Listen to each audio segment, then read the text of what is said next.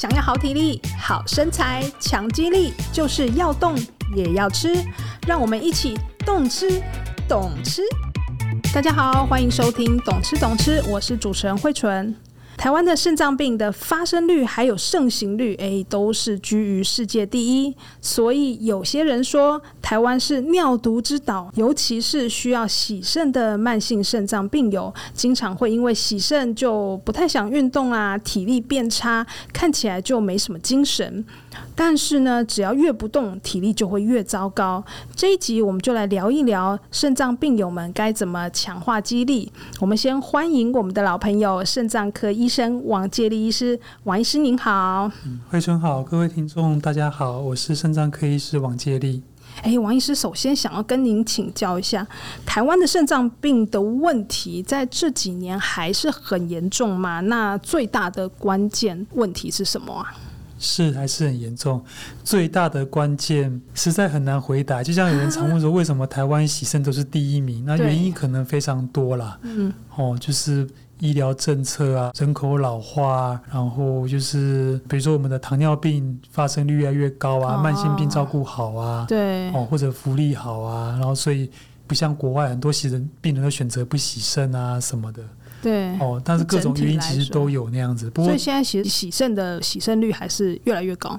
嗯，第一名原因是糖尿病了，嗯，所以如果要回到重点话题，可能还是要以预防糖尿病为主要的一个主轴，重点这样，因为毕竟他是第一名造成洗肾的原因嘛。对，所以您在诊所常看到很多的洗肾病人，这些洗肾病人他们的状况大概是怎么样？应该都不太想运动吧？其实就是来的病人都是大部分都是老年人。很老，哦、对，瘦弱，然后久病缠身，然后或者是或是很深的重病，住院一两个月以上，对啊，这种族群家里面如果有老人的，也许会有照顾经验的，就会比较理解。对啊，这样的族群不管没有肾脏病都是一样嘛，本来就是很难运动啊。嗯、是，我也许本来爱运动，或者过去都不爱运动都有可能，但是在生病那个当下，大概都没办法做运动是必然的。是，哎，所以你像很多老年人啦，就是高龄族群，现在也越来越重视这个肌力训练，然后也会觉得说我一定要动，然后再来另外一点就是。蛋白质也会觉得，哎，要吃蛋白质是非常重要的事情。但是啊，像是肾脏病人啊，他们就会比较担心，说，哎，那这样子我怎么样吃蛋白质？我是不是不能吃？或者是我是不是不能吃太多？还是说我是不是在蛋白质的摄取上有一些怎么样的要注意的事项？其实，在肾脏病人都一样吗？其实，一般的营养指南对健康人的蛋白摄取会有一个范围的建议。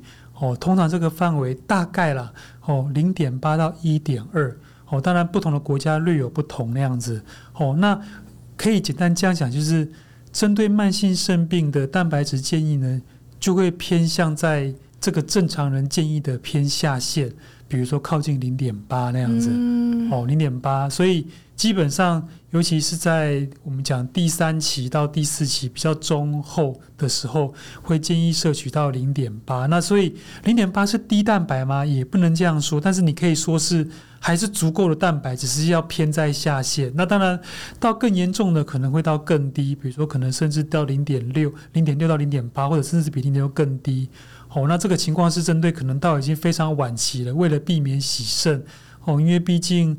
高蛋白饮食会增加肾功能的流失的恶化那样子，好，那但是在这样的建议下，即使是建议摄取到低蛋白饮食，也会建议这个低蛋白要摄取。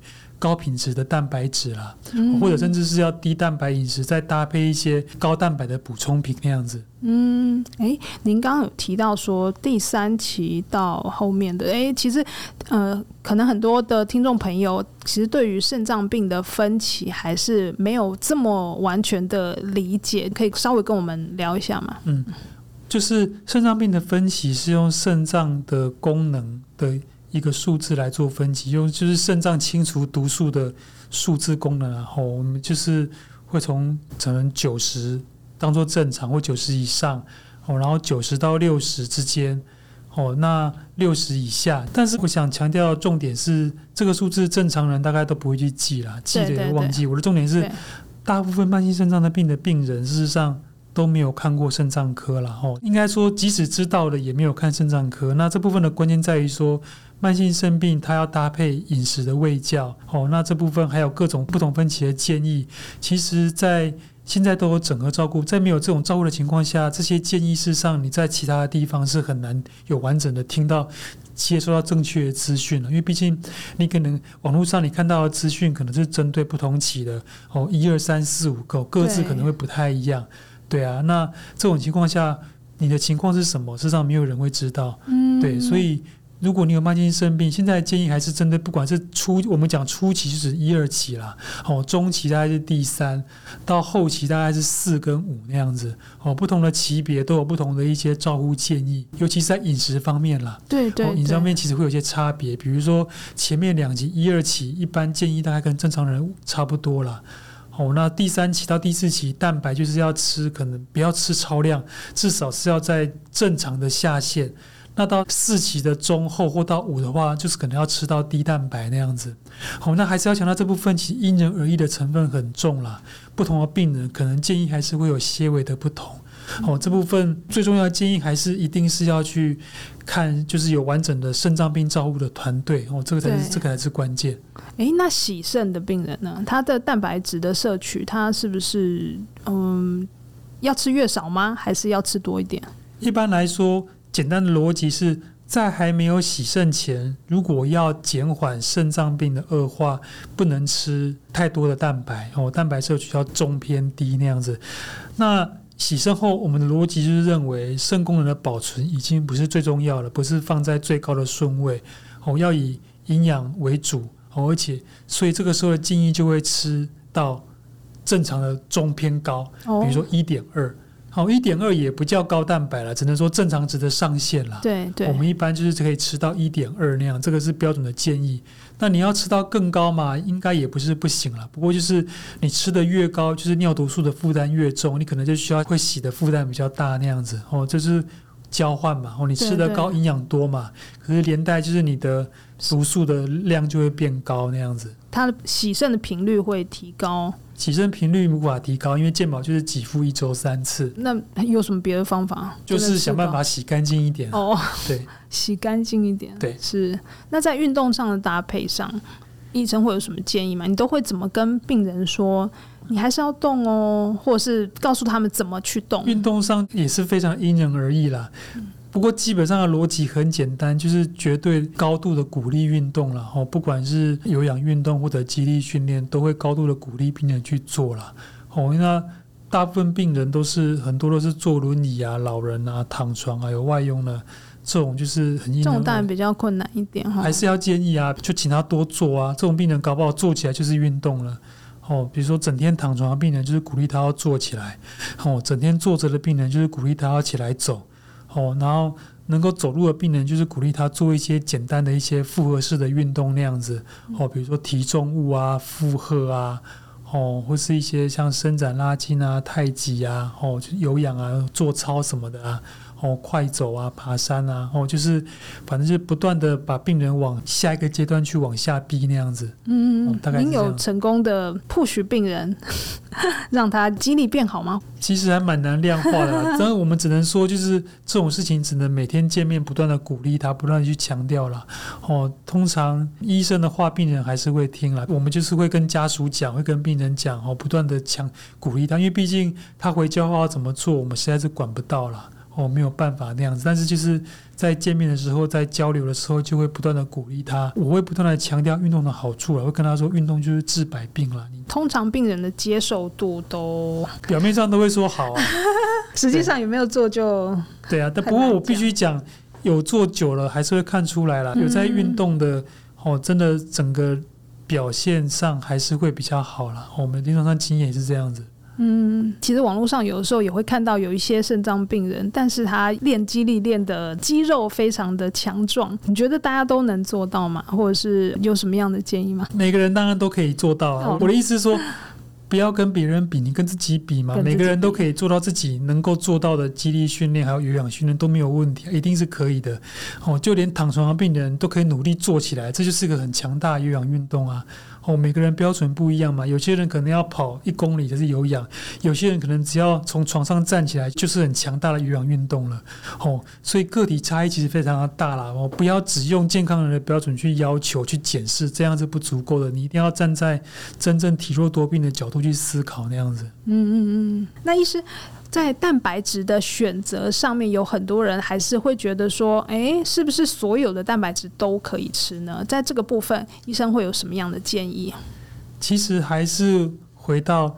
天然均衡原型食物这个大原则基本上还是不会错。那肾脏病尤其要注重的是天然原型食物了，因为毕竟加工食品的很多的添加物的成分，在肾脏不好的情况下会是一个很大的负担那样子哦。所以即使是很健康天然的蛋白质，如果你是变成加工食品加工后了哦，然后很多添加物，它可能也变得不健康哦。所以不是只有记品相啦哦，那当然。以下讲的是以品相为主，如果是以品相，有两个蛋白质来源，大概就是海产嘛，哦，然后豆类，哦，植物应该说以植物性优先的。那植物性的话，就是以豆类为主。那豆类尤其是大豆、黄豆、毛豆、黑豆，哦，这种东西是就是它的蛋白质的，比较多，那个比例是最高的那样子。哦，除了豆类以外，植物性的像是全谷啊、坚果啊，它们也是优良的一些蛋白质的来源那样子。那也其跟豆类可以互补那样子。好，那当然在慢性肾病，全谷跟坚果，很多人很多慢性肾病患者会发现，那他可能好像钾跟磷很高，可能要避免。不过这个还是强调因人而异啦。如果你吃非常多的零食，那应该先避免零食嘛？怎么会先避免健康的食物呢？哦、是哦，如果你都已经吃的很健康了，磷钾还是高。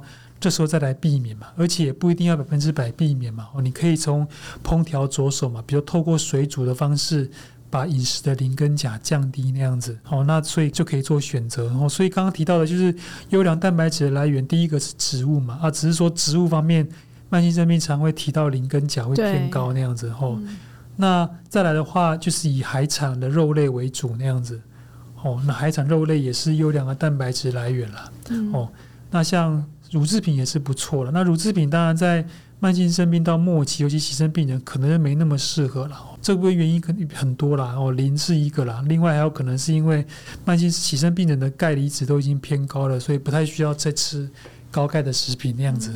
哦，不过我还是要强调了，这些资讯非常的复杂，然后跟不同的级别不一样，所以病人有疑虑，可能还是要跟临床医师讨论或者营养师啦。对，我一定要找有慢性肾病专业营养师，因为慢性肾病饮食的建议，蛋白质、磷、钾这些东西其实非常的复杂，哦，而且因人而异的变化情况非常的多。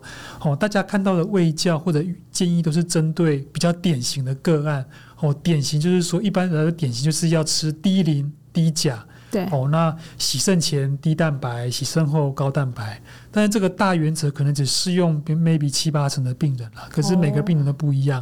哦，哦，其实变化非常的大，所以我觉得如果要真正掌握心法，还是就是记得吃天然原型，这个最不会错了。嗯、天然原型健康烹调，以水煮或蒸为主那样子。哦，这样的原则事实上绝对适用慢性肾病，而且是不止慢性肾病，几乎所有病都适合。